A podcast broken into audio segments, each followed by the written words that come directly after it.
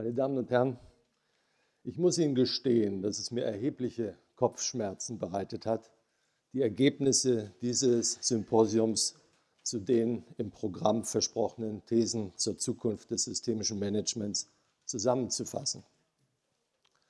Ein Grund dafür mag sein, dass mein Ringen um die angemessenen Worte bereits vor Wochen begonnen hat. Die Hauptschwierigkeit war, dass ich einige der Referenten und viele, Teil, viele der Teilnehmer nicht kannte und bei all denen, die ich kannte, nicht mit Sicherheit ausschließen konnte, dass sie hier neue Ideen präsentieren.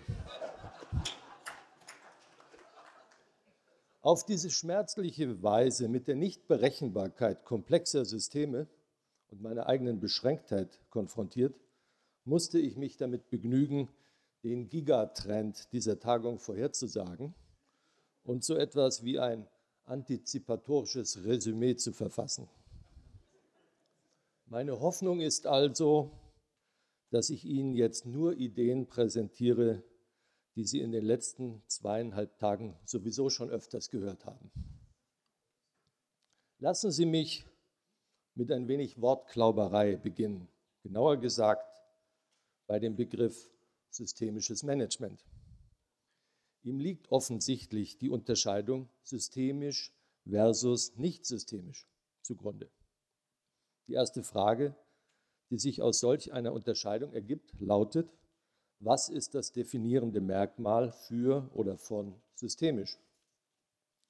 Stellen Sie sich vor, Sie treffen jemanden, der systemisch managt. Woran können Sie ihn erkennen?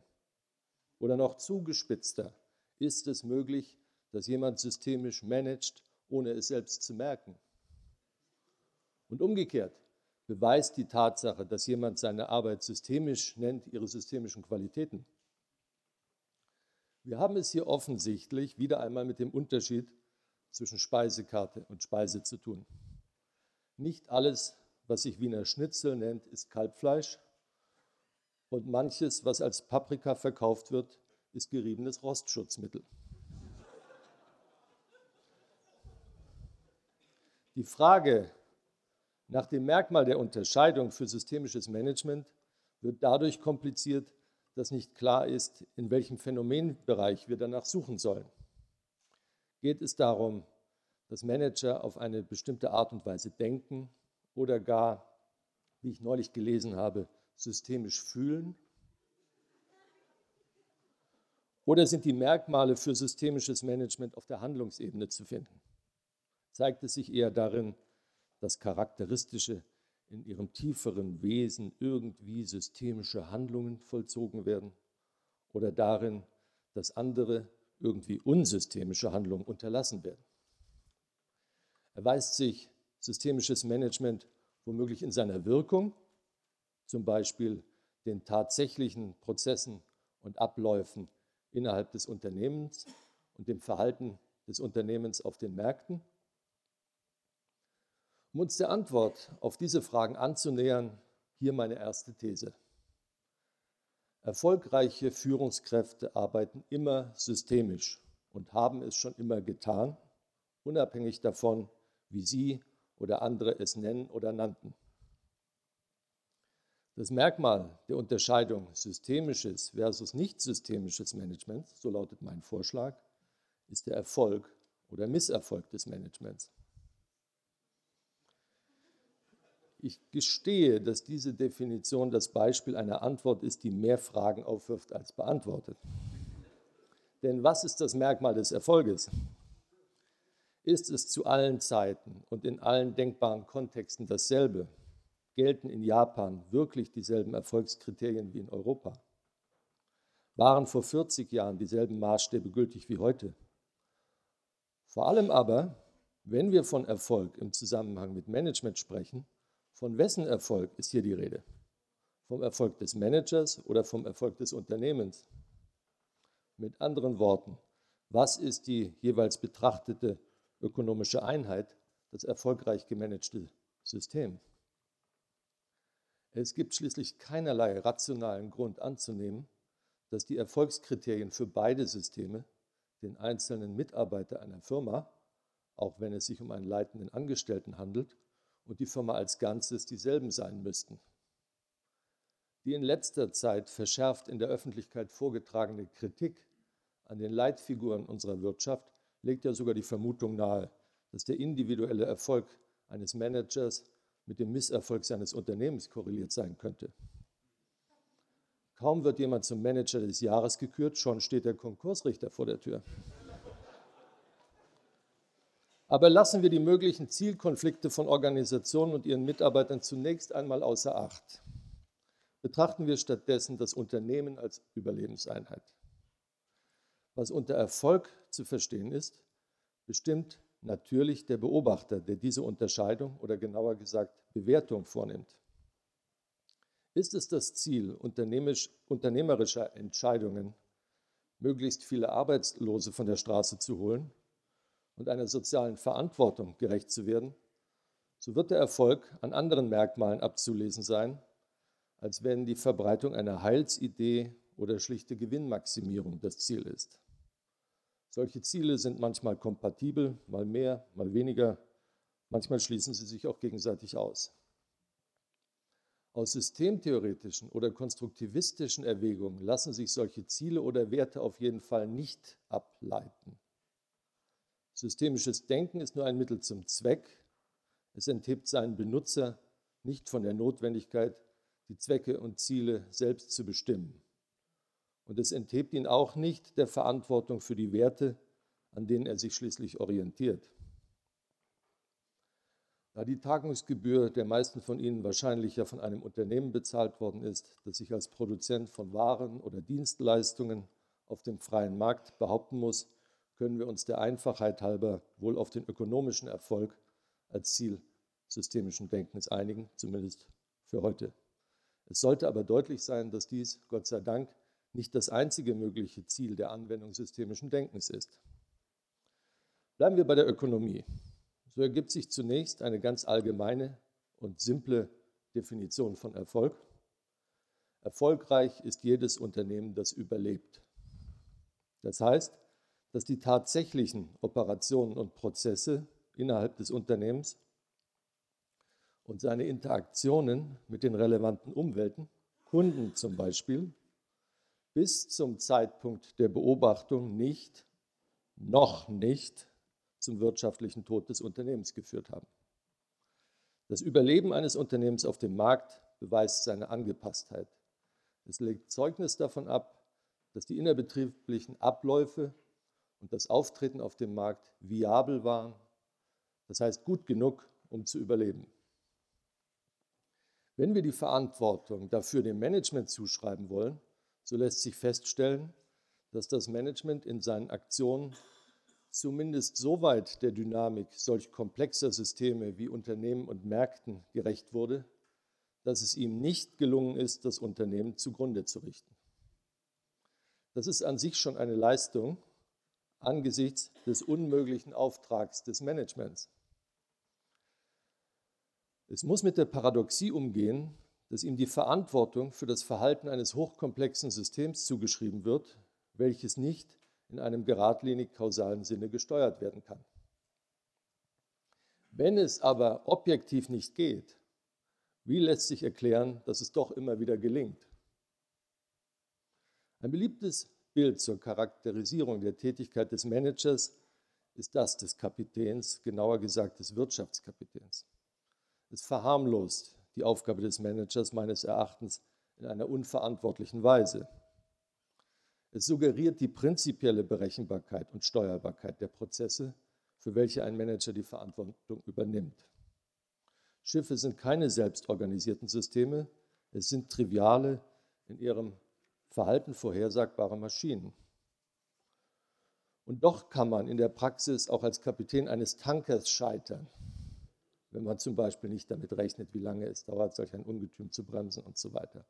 Aber im Prinzip hätte die Exxon Valdez nicht auf Grund laufen müssen. Wäre der Kapitän nicht betrunken gewesen, so hätte er sie unter Anwendung ganz normaler Navigationsregeln durch die Untiefen des Prince William Sounds steuern können. Und deswegen muss Exxon jetzt auch einige Milliarden Dollar Schadensersatz an die toten Fische bezahlen. Die Kapitänsmetapher zur Charakterisierung der Tätigkeit des Managers stammt offensichtlich aus der Zeit der Kybernetik erster Ordnung, als die untersuchten Systeme noch dem Ideal der Steuerbarkeit folgten. Tanker tun das ja auch heute noch, Unternehmen haben es schon damals nicht getan. Ich möchte hier eine andere Metapher für die Tätigkeit des Managers vorschlagen, die meines Erachtens den Konzepten der Kybernetik zweiter Ordnung und der Dynamik nicht vorhersagbarer Systeme besser gerecht wird. Der Manager muss arbeiten wie der Dirigent eines Orchesters oder der Coach einer Fußballmannschaft. Er kann weder selbst alle Instrumente spielen noch alle Tore schießen. Wie das Orchester und wie die Fußballmannschaft spielen, liegt außerhalb der Kontrolle des Dirigenten oder Trainers. Wie antwortete der erste Geiger der Berliner Philharmoniker einst auf die Frage, was Karajan denn dirigiert habe? Was er dirigiert hat, kann ich nicht sagen. Ich weiß nur, was wir gespielt haben.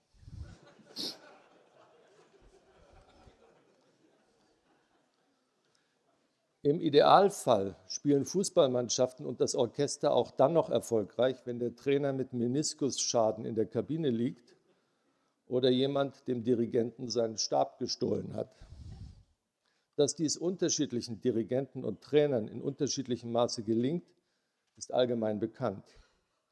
Franz Beckenbauer hätte wahrscheinlich eine ganz gute Chance, eine Auswahl der Berliner Philharmoniker ins Endspiel der Fußball-Weltmeisterschaft zu bringen so wie Berti Vogts ja auch die deutsche Fußballnationalmannschaft dazu gebracht hat, ganz passabel die Nationalhymne zu singen.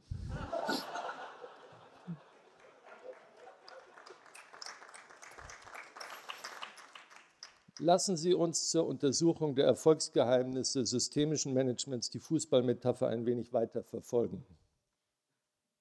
Sie erscheint mir passender als die der, der Philharmoniker. Schließlich haben die Musiker nur einen Kontrahenten, den Komponisten, und der ist meist schon lange tot. Sie müssen,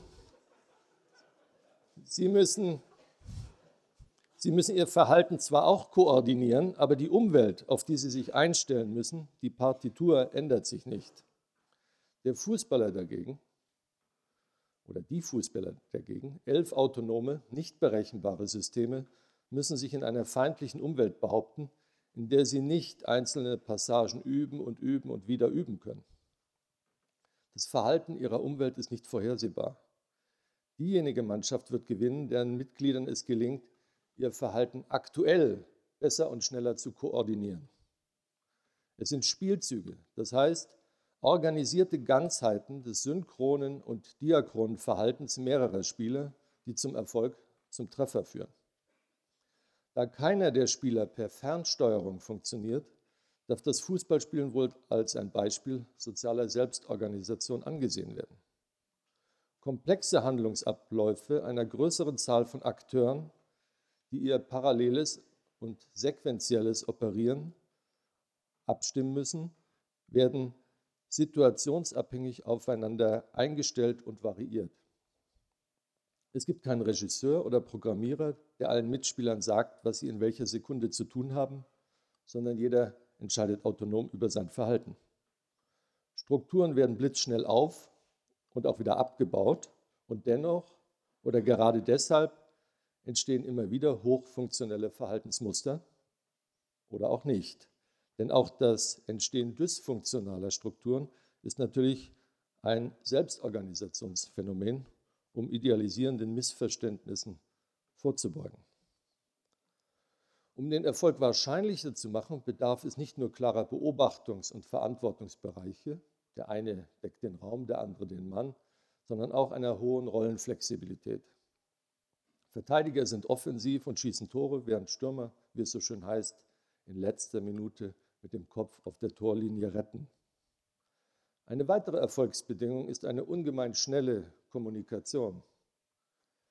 Mit Hilfe von Aktenvermerken und Memos ist noch kein Stürmer starr auf den Weg zum Tor geschickt worden. Solch eine Kommunikation ohne große Zeitverluste ist nur dann möglich, wenn auf der Ebene der individuellen Wirklichkeitskonstruktion der einzelnen Spieler ein hohes Maß an Abstimmung der Bezugsrahmen erreicht wird. Spieler, die über Jahre miteinander auf dem Spielfeld gestanden haben, teilen nicht nur viele gemeinsame Erfahrungen, sondern auch ein gemeinsames Bild der unmittelbaren Zukunft. Sie haben eine große Zahl ähnlicher Konstellationen im wahrsten Sinne des Wortes durchgespielt und kennen ihre gegenseitigen Vorlieben, Neigungen, Stärken und Schwächen. Sie wissen vielleicht nicht, wie ihr Nebenmann denkt, sie ahnen aber, wie er sich in den nächsten Sekunden verhalten wird. Ohne das kein Doppelpass. Sie sind in der Lage, auch ohne zu kommunizieren, mit hoher Trefferquote die wahrscheinlichen Aktionen und Reaktionen des anderen vorherzusagen. Sie können darauf vertrauen, dass ihre Erwartungen aneinander zu einem hohen Prozentsatz erfüllt werden. Dies reduziert die Komplexität der Situation auf ein handhabbares Maß. Schnelles, situationsgerechtes Handeln der Mannschaft als Ganzes wird möglich. Voraussetzung dafür ist eine hinreichend lange gemeinsame Geschichte und die Entwicklung eines funktionierenden Systems direkter Kommunikation und gemeinsamer Sinnstiftung. Theoretisch gesprochen, die betroffenen Individuen müssen einen koevolutionären Prozess durchlaufen, bei dem jeder für den anderen die Umwelt bildet und jeder sich so weit an den anderen anpasst, dass die Kommunikation nur noch geringer Signale bedarf, um gegenseitiges Verstehen zu gewährleisten. Aber das reicht noch nicht. Es gibt schließlich auch eingespielte Teams, die sich in ihrer Mittelmäßigkeit stabilisieren. Jeder weiß, dass seine Mitspieler auch nicht viel mehr zu bieten haben als er selbst. Niemand erwartet irgendeine neue oder anregende Idee von seinen Kollegen. Jeder respektiert den anderen in seiner selbstbestimmten und selbstzufriedenen Kleinkariertheit ohne jeden Leidensdruck. Der Höhepunkt der gemeinschaftlichen Leistung besteht dann darin, sich über den Abstieg in die Kreisklasse durch die, durch die Organisation der nächsten Geburtstagsfeier hinwegzutrösten. Ein ganz spezielles Land des Lächelns. Und da gibt, dann gibt es da all diese All-Star-Teams, in denen jeder befürchtet, dass seine Mitspieler individuell eine bessere Figur abgeben könnten als er selbst. Deshalb verwendet jeder mit bitterer Miene alle Kraft darauf, den Erfolg seiner Mitspieler zu verhindern. Solche Scheiterszenarien machen deutlich, dass Selbstorganisation sowie gelungene Kommunikation nicht selbstverständlich Spitzenleistungen garantieren. Es hängt stets davon ab, wie die gegenseitige Beobachtung organisiert ist und ob ihr Resultat eher eine mannschaftsdienliche oder schädliche Form des Umgangs miteinander ist, ob dadurch Erfolgsmöglichkeiten eröffnet oder verschlossen werden. Hier kommt der Trainer und analog der Manager ins Spiel. Er kann sich in die geschilderten Selbstorganisationsprozesse in einer Art und Weise einmischen, die den Erfolg wahrscheinlicher macht. Sie alle kennen Mannschaften, die durch einen Trainerwechsel vom letzten Tabellenplatz im Sturmlauf die Meisterschaft erringen. Oder nehmen Sie das traurige Beispiel der Eintracht Frankfurt. Letztes Jahr noch fast Meister und jetzt im Sturzflug auf dem Weg zum Tabellenende, ohne dass viele Leistungsträger die Mannschaft verlassen hätten oder sich sonst die Aufstellung wesentlich verändert hätte. Der Trainerwechsel ist normalerweise das Heilmittel für solch ein Scheitern und ab und zu scheint es ja auch zu wirken. Der Unterschied zwischen Erfolg und Misserfolg liegt also nicht so sehr in der personellen Zusammensetzung der Mannschaft, sondern in irgendeiner Funktion, die durch den neuen Trainer anders ausgefüllt wird. Unternehmen, Bereiche oder Abteilungen, wie auch Fußballmannschaften, entwickeln ihre Strukturen dadurch, dass Beobachter sich gegenseitig beim Beobachten beobachten und über ihre Beobachtungen kommunizieren. Je nachdem, was wie beobachtet wird und wie was kommuniziert wird, verändern sich soziale Strukturen. Hier eröffnen systemische und konstruktivistische Modelle andere Sichtweisen, die zu anderen Kommunikations- und Organisationsformen führen können. Die für die Praxis des Managements wichtigste Einsicht des Konstruktivismus dürfte sein, dass die Qualität von Wirklichkeitskonstruktionen nicht nach ihrer Wahrheit oder Falschheit zu beurteilen ist, sondern danach, ob sie einerseits zu den jeweiligen beschriebenen Phänomenen passen und andererseits, ob sie für denjenigen, der sie verwendet, nützlich oder schädlich sind. Wie ein Manager seine Wirklichkeit konstruiert, ist daher ein zentraler Bestandteil seines Führungsinstrumentariums. Es bestimmt, wie er mit seinen Kollegen und Mitarbeitern kommuniziert. Daher trägt es entscheidend dazu bei, wie sich die Firma organisiert. Solch ein machtvolles Interventionsinstrumentarium unreflektiert zu verwenden, ohne zu überprüfen, ob es nützlich oder schädlich ist, scheint mir wenig verantwortlich.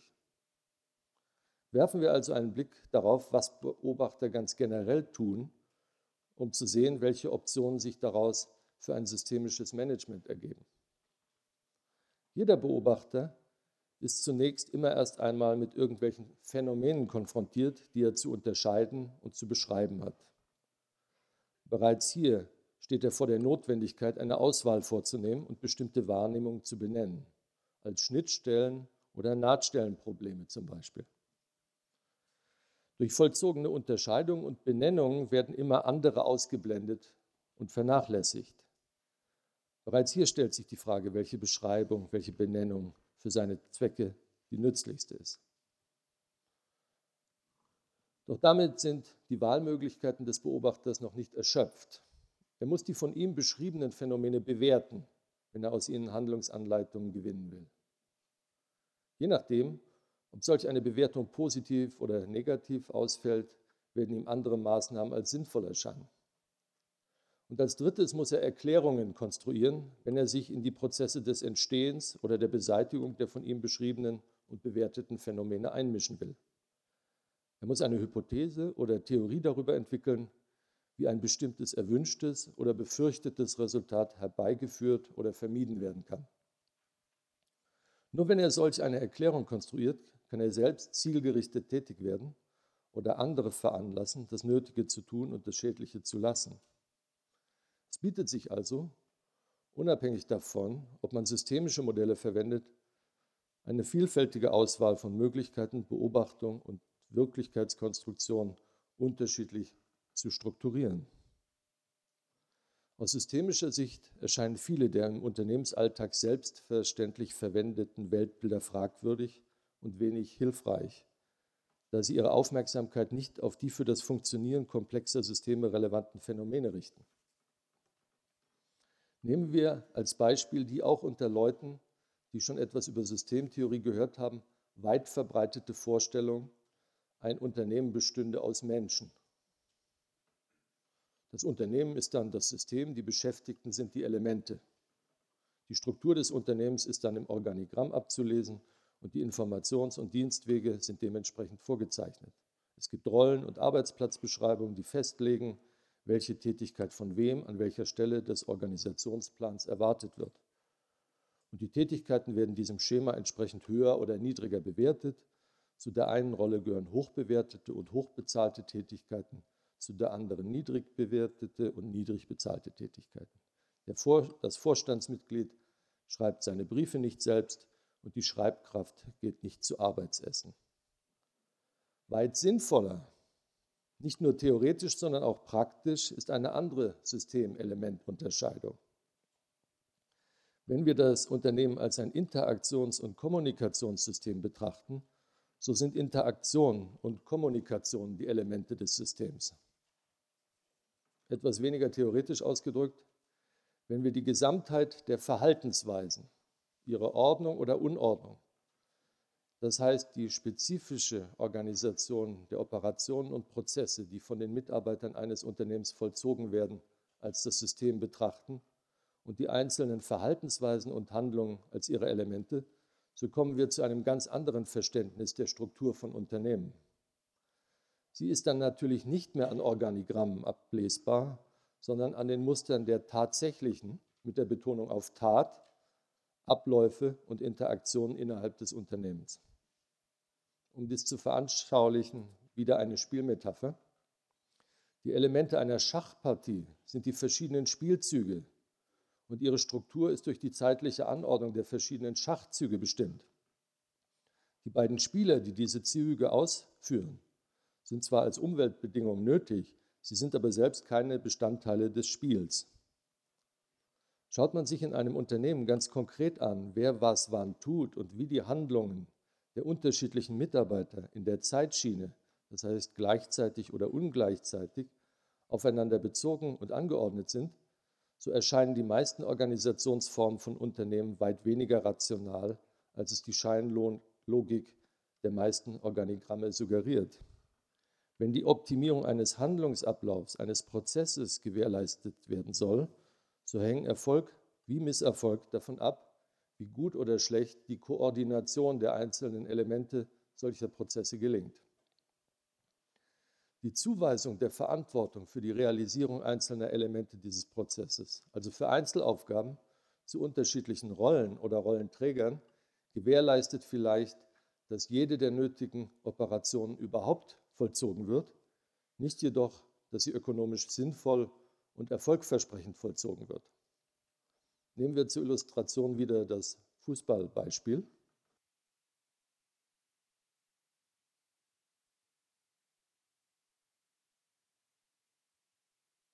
Nehmen wir zur Illustration wieder das Fußballbeispiel. Wenn der frei vor dem Tor stehende Verteidiger mit einer Traumflanke des Liberos angespielt wird, dann ist es zumindest schneller, wenn er selbst auf das Tor schießt, als wenn er darauf wartet, dass der offiziell zuständige Stürmer seiner Rolle gerecht wird, sich aus dem Mittelfeld in Richtung Torlinie bewegt, den Ball übernimmt und gnädig versucht, ein Tor zu schießen. Ich überlasse es Ihrem fußballerischen Urteil, wie groß die Meisterschaftschancen einer Mannschaft wären, deren Aktionen so koordiniert würden. Doch dies ist das Prinzip, nach dem die meisten Organisationen funktionieren. Je größer die Bürokratisierung, umso stärker. Der Gesamtprozess wird in kleine Untereinheiten zerhackt und der Verantwortung einzelner Spezialisten unterstellt. Gegeneinander abgegrenzte Funktionen werden unterschiedlichen Funktionsträgern zugewiesen, unabhängig davon, ob die von den verschiedenen Funktionsträgern vollzogenen Handlungen sich so zu einer wohlgeordneten und flüssigen Sequenz zusammenfügen. Ich würde das Statement von Paul Watzlawick, dass die Lösung das Problem ist, gerne ergänzen. Die Lösung ist das Problem und Organisationen sind immer schematisierte Lösungsstrategien.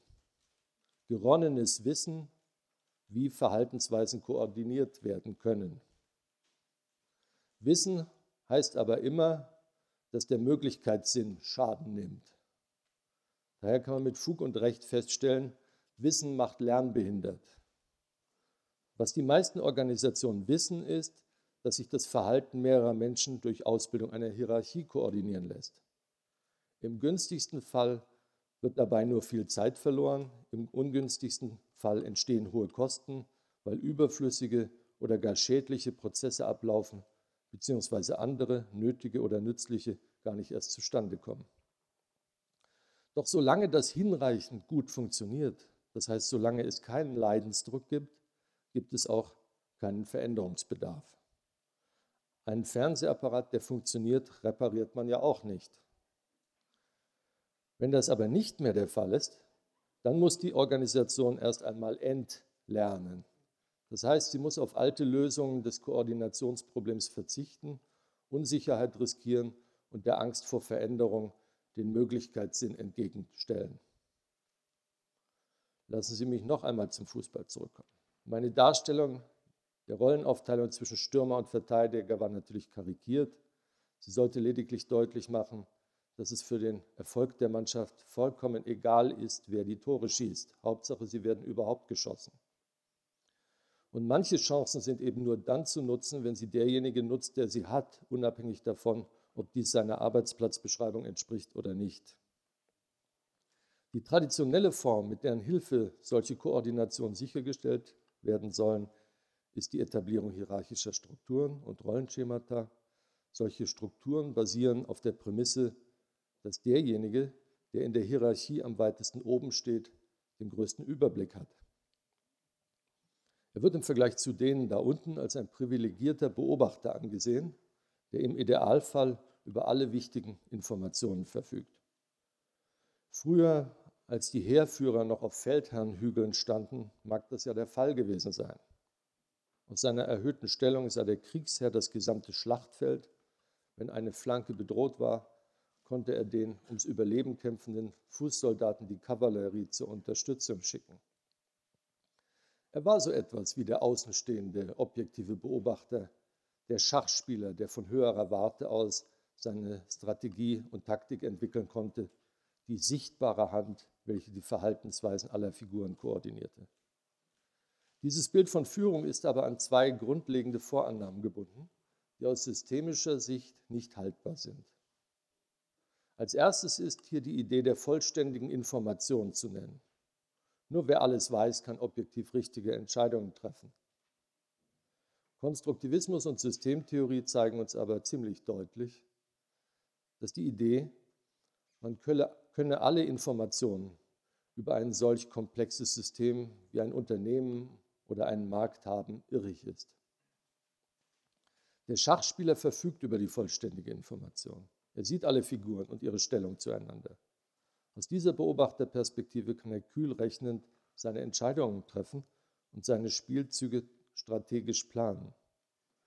Der Manager hingegen steht nicht außerhalb des Spielfeldes und er sieht weder all die anderen Figuren, die mit ihm auf dem Feld stehen, noch weiß er, welche Schachzüge möglich sind. Ja, er kann nicht einmal sicher sein, dass am nächsten Tag noch dieselben Spielregeln gelten. Wo Information nicht objektiv, sondern konstruiert ist und wo das Konstruieren von Wirklichkeit innerhalb eines Systems selbst ein Element des Systems ist, kann aufgrund der Selbstbezüglichkeit derartiger Prozesse von keinem der Beteiligten alles gewusst werden. Der Manager muss also mit Ungewissheit, Unvorhersagbarkeit und Risiko umgehen, im besten Fall mit Wahrscheinlichkeiten, im ungünstigsten Fall mit vollkommener Zufälligkeit. Und dem entgeht er durch keine Management-By-Methode, so wissenschaftlich sie sich auch gebärden mag. Die zweite Vorannahme, die dem Feldherrnhügel- oder Schachspielermodell der Führung zugrunde liegt und die systemisch betrachtet irrig ist, besteht darin, das Verhalten von Menschen sei längerfristig berechen und kontrollierbar. Nehmen wir die systemischen Theorien ernst, nach denen Menschen autonom sind, und ihr Verhalten mehr von ihren inneren Strukturen als von äußeren Ereignissen bestimmt wird, dann ist Berechenbarkeit einfach nicht auf Dauer zu erwarten. Das Bild der kontrollierbaren Organisation, in welcher der oberste Befehlshaber alles im Griff hat, setzt voraus, dass die Mitarbeiter ihre Autonomie nicht nutzen. Es ist bedenklich, dass ein großer Teil der Terminologie, mit deren Hilfe Organisationen beschrieben werden, aus Kirche und Militär stammt. Es könnte gut sein, dass sich so deren Ideal der kontrollierten Organisation klammheimlich auch beim Management einschleicht. Doch um solch eine Berechenbarkeit zu gewährleisten, bedarf es militärischen Drills oder kirchlicher Ordensregeln. Nur auf der Basis blinden Gehorsams lässt sich die Organisation dem Ideal der trivialen, berechenbaren Maschine annähern. Die in der Hierarchie jeweils niedrigeren haben im Zweifel auf ihre Autonomie zu verzichten. Das heißt, sie müssen so tun, als ob sie berechenbar wären. Sie dürfen ihre Ressourcen nicht nutzen, keine Eigeninitiative und vor allem keine Kreativität entwickeln. Um sie für den Verzicht auf die Nutzung ihres eigenen Potenzials zu motivieren, verspricht man ihnen in der Kirche das ewige Leben. Beim Militär droht man für den Fall der Befehlsverweigerung mit der Incentive-Reise ins Jenseits, zumindest im Kriegsfall.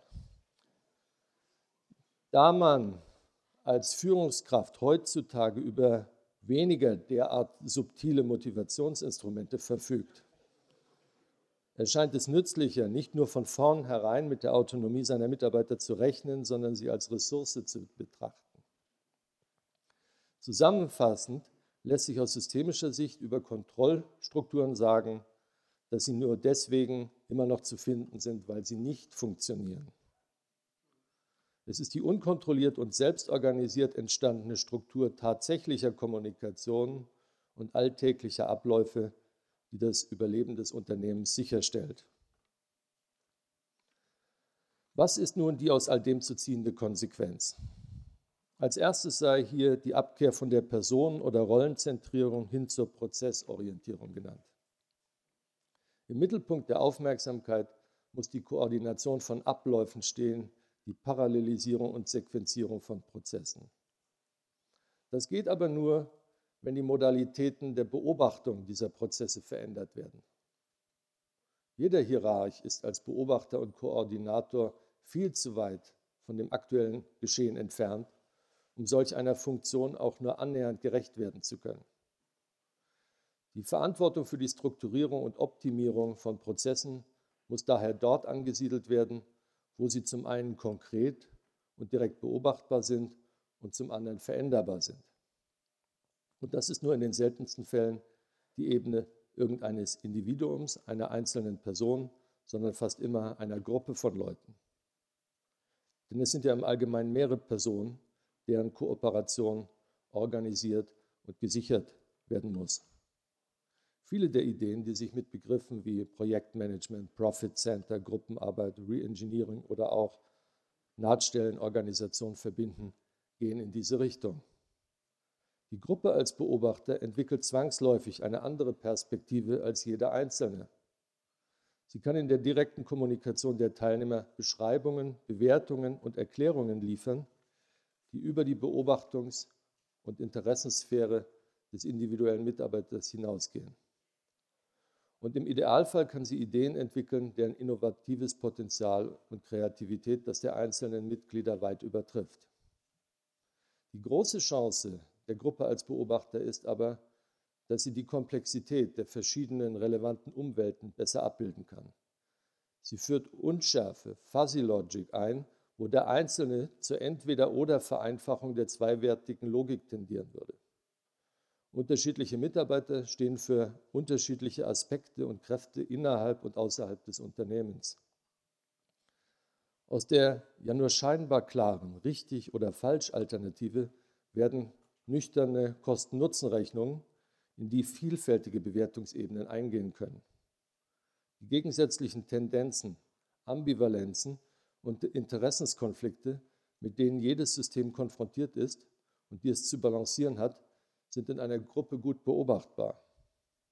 Das Austragen von Konflikten kann so zu einer nützlichen Ressource werden, welche schreckliche Vereinfachungen verhindert und zu passenderen Lösungen führt. Die Macht des Hierarchen verschiebt sich bei solch einer Verteilung von Verantwortung von der Inhalts- zur Beziehungsebene. Das führt uns dann wieder zur Metapher des Trainers oder Coaches, der seinen Einfluss dadurch gewinnt, dass er die Beobachtung zentriert und den Kommunikationsstil beeinflusst. Er hat so einen entscheidenden Einfluss darauf, ob aus seinem Verantwortungsbereich ein Land des Lächelns oder ein Land des Röchelns wird. Ein wichtiges Führungsinstrument des Managers liegt darin, wie er sich in die Auswahl und Zusammenstellung des Personals einmischt. Er oder sie benötigt dazu die Fähigkeiten der leider in unseren Breiten immer weniger anzutreffenden Kupplerinnen. Sie oder er hat nicht nur auf individuelle Qualitäten zu achten, Kompetenzen, sondern vor allem auf das Zusammenpassen der Mitarbeiter. Sie müssen ähnlich genug sein, um sich miteinander verständigen zu können, und sie müssen unterschiedlich genug sein, um sich in der Kooperation gegenseitig aufreizen und schließlich befruchten zu können. Nur dann kommt etwas dabei heraus, was Hand und Fuß hat.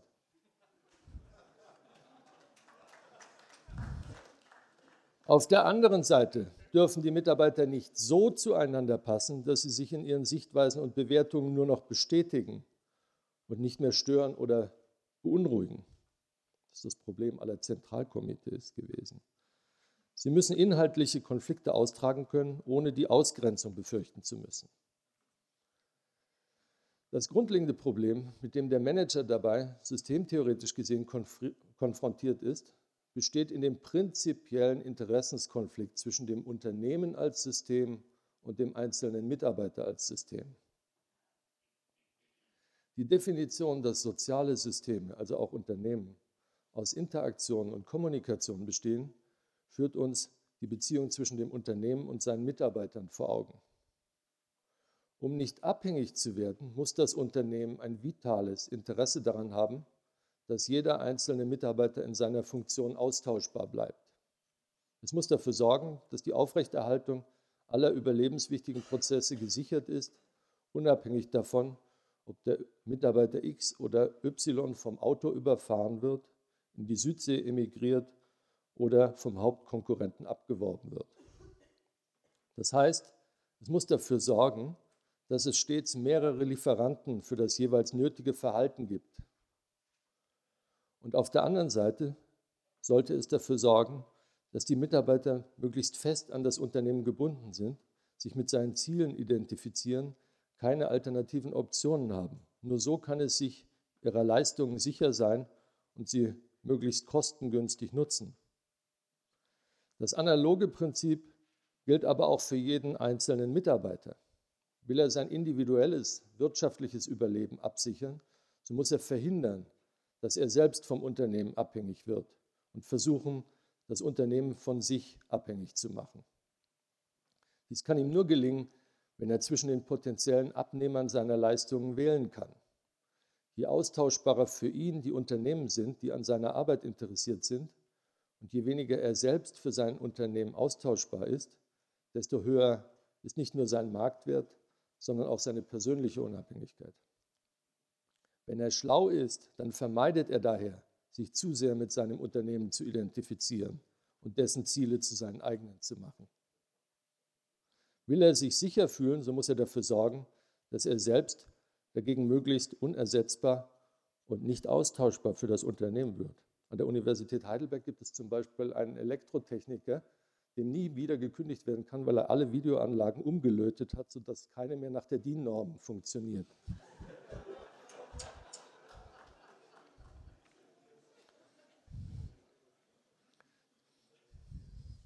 Die Kunst des systemischen Managements besteht meines Erachtens darin, diesen scheinbar unüberwindlichen Konflikt zwischen Sicherheit und Unabhängigkeit, zwischen dem Einzelnen und dem sozialen Ganzen in einer Weise zu lösen, dass aus dem Entweder-Oder ein sowohl als auch wird.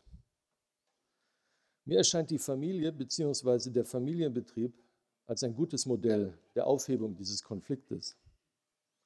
Als jemand, der über die Erforschung und Behandlung von Familien zur Organisationsberatung gekommen ist, habe ich mich zwangsläufig ein wenig mit den Gemeinsamkeiten und Unterschieden zwischen Familien und Organisationen beschäftigen müssen. Das wichtigste Merkmal von Familien erscheint mir dabei, dass in ihr die Personen konstant bleiben. Ihre Zugehörigkeit zur Familie ist keine Frage der freien Entscheidung. Die Beziehung zwischen Eltern und Kindern ist unkündbar, auch wenn sich die Muster der Interaktion und Kommunikation im Laufe des familiären Lebenszyklus radikal verändern mögen. Die Verhaltensmuster und Prozesse, welche das physische und ökonomische Überleben der Familie gewährleisten, sind extrem flexibel. Jeder kann im Prinzip zum Ernährer aller anderen werden. Väter können die Mutterrolle und Mütter die Vaterrolle übernehmen, Kinder die Eltern versorgen, sowie Eltern Kinder versorgen. Im Blick auf die jeweils ausgeübten Funktionen besteht, zumindest theoretisch, eine hohe Austauschbarkeit. In Unternehmen und Institutionen finden wir genau entgegengesetzte Verhältnisse. Hier sind die Personen austauschbar, während die Beziehungsmuster zwischen den von ihnen ausgefüllten Rollen relativ konstant sind. In Familienbetrieben treffen diese beiden Organisationsformen zusammen. Es ist ein außerordentlich erfolgreiches Firmenmodell. Jedes Jahr werden in Deutschland 50.000 neue Familienfirmen gegründet. Nicht umsonst ist es die weltweit wahrscheinlich am weitesten verbreitete Unternehmensform, vom Restaurant in Hongkong bis zur Mafia in Palermo. Ihr Erfolgsgeheimnis ist meines Erachtens, dass in ihnen der oben beschriebene Konflikt zwischen den Absicherungsbedürfnissen des Unternehmens und des einzelnen Mitarbeiters aufgehoben ist. Die große innerfamiliäre Rollenflexibilität sorgt für die Austauschbarkeit jedes Einzelnen innerhalb der das Unternehmen formenden Prozesse. Und die Nichtaustauschbarkeit jedes Einzelnen in seiner Eigenschaft als Familienmitglied sorgt für die individuelle Sicherheit auf der Beziehungsebene. Hinzu kommt, dass die Mitglieder einer Familie ihren individuellen und kollektiven Leistungsbewertungs- und Bilanzierungssystemen andere Maßstäbe zugrunde legen als in familienfremden Firmen. Die Entlohnung für erbrachte Leistungen wird nicht unmittelbar eingeklagt, Individuelle Kosten-Nutzen-Rechnungen beziehen sich nicht nur auf das Hier und Jetzt, sondern orientieren sich an einem viel weiteren Zeithorizont, der manchmal über Generationen reicht. Die Trennung zwischen Subjekt und Objekt der Ausbeutung wird hinfällig. Ausbeutung wird zur Selbstausbeutung. Aus dem Entweder oder des dargestellten Interessenskonfliktes ist ein sowohl als auch geworden. Mit solchen Bedingungen kann keine andere Unternehmensform konkurrieren. Dass Familienunternehmen trotzdem gelegentlich scheitern, dürfte nicht so sehr daran liegen, dass sie keine neuen und professionellen Managementmethoden einführen, sondern dass sie nicht mehr als Familien funktionieren. Wenn der Frust größer ist als die Lust, dann lassen sich die geschilderten Vorteile nicht mehr nutzen. Wie kann man solche Überlegungen, die zunächst erst einmal nur gut zum Betreiben eines Tante-Emma-Ladens sein mögen, auf die Organisation größerer Unternehmen übertragen? Als erstes erscheint es mir wichtig, im Gedächtnis zu behalten, dass man Systeme nicht küssen kann, um aus abstrakten Konzepten konkrete Operationen und Prozesse zu machen, bedarf es realer Menschen aus Fleisch und Blut. Ihre physische und psychische Ausstattung ist ein Aspekt der Umwelt eines jeden Unternehmens, mit dem gerechnet werden muss. Wenn es aber so ist, dass Menschen unter bestimmten kommunikativen Bedingungen, ich will sie hier einmal versuchsweise familiär im positiven Sinne nennen, wenn sie unter solchen Bedingungen besondere Fähigkeiten zeigen und Leistungen erbringen, dann empfiehlt es sich, für diese Bedingungen zu sorgen. Die Aufteilung in organisatorische Untereinheiten, in denen auf der Beziehungsebene die Zugehörigkeit und Nichtaustauschbarkeit gesichert ist, während gleichzeitig die Austauschbarkeit auf der inhaltlichen Ebene der ausgeübten Funktionen und vollzogenen Operationen gewährleistet ist, scheint hier das optimale Modell. Solche Einheiten müssen groß genug und in ihrem Leistungsprofil variabel genug sein, um komplexere Aufgaben erfüllen zu können, aber klein genug, um die Schnelligkeit und Unkompliziertheit der direkten Face-to-Face-Kommunikation nutzen zu können. Langfristig dürfte dies logischerweise zur Auflockerung der hierarchischen Strukturen größerer Unternehmen führen. Während vorher die einzelnen Subsysteme fest miteinander verkoppelt waren, entstehen nun kleine, autonome und selbstorganisierte Einheiten, die sich zeitweise aufgabenbezogen lose koppeln. Auch wenn ich mir der Gefahren der Verwendung von Familienmetaphern zur Beschreibung von Unternehmen bewusst bin, will ich versuchen, die Kunst des systemischen Managements durch eine Familienanalogie zu charakterisieren. Management kann mit Erziehung verglichen werden. Genauso wenig wie Eltern die Kontrolle darüber haben, was ihre Kinder tun, sie schaffen es ja nicht einmal Spinat an unmündige Kleinkinder zu verfüttern, hat das Management die Kontrolle darüber, was ein Unternehmen, eine Abteilung oder irgendein Mitarbeiter tut. Beide sind in der Situation, dass ihnen die Verantwortung für etwas zugeschrieben wird, was sie objektiv nicht steuern können. Man, untersucht man den Erziehungsstil der, der Eltern erfolgreicher Kinder, so scheint es ihnen gelungen zu sein, den Kindern ein großes Maß gelassenen Selbstvertrauens, Beharrlichkeit und Optimismus zu vermitteln. Das Gefühl, die Welt stehe ihnen offen und der Erfolg sei gewiss, wenn sie nur die nötige Mühe auf sich nehmen und auch ein paar Frustrationen durchstehen. Die Kommunikation in der Familie war eher idealisierend, Vorschusslorbeeren wurden verteilt, den Kindern wurde vermittelt, etwas Besonderes zu sein. Ihnen wurde kommuniziert, dass ihr Größenwahn vollkommen realistisch ist. Und allein deswegen wurden auch besondere Ansprüche an sie gestellt. Die Aufmerksamkeit wurde eher auf Ressourcen als auf Defizite gerichtet. Dies führte zu Selektionsregeln für das individuelle Verhalten, die eher die mutige Erprobung der eigenen Fähigkeiten als das ängstliche Vermeiden von Fehlern förderten. In einem ähnlichen Verfahren scheint mir die Zukunft des systemischen Managements zu liegen. In der Etablierung einer Kultur, in welcher die Autonomie selbstorganisierter Systeme als Ressource genutzt, statt als Störfaktor unterdrückt wird. Und das Geheimnis erfolgreicher Führung ist die Förderung eines kollektiven Größenwahns. Die Sorge darum, dass er zu groß werden könnte, darf man getrost den Mitbewerbern überlassen. Lassen Sie mich zu guter Letzt all das, was ich Ihnen hier erzählt habe, ein wenig relativieren. Systemtheorie, Selbstorganisationsmodelle und Konstruktivismus sind sehr abstrakte Konzepte. In einer nach oben offenen Nicht-Küssbarkeitsskala müsste ihnen ein ziemlich hoher Wert zugewiesen werden.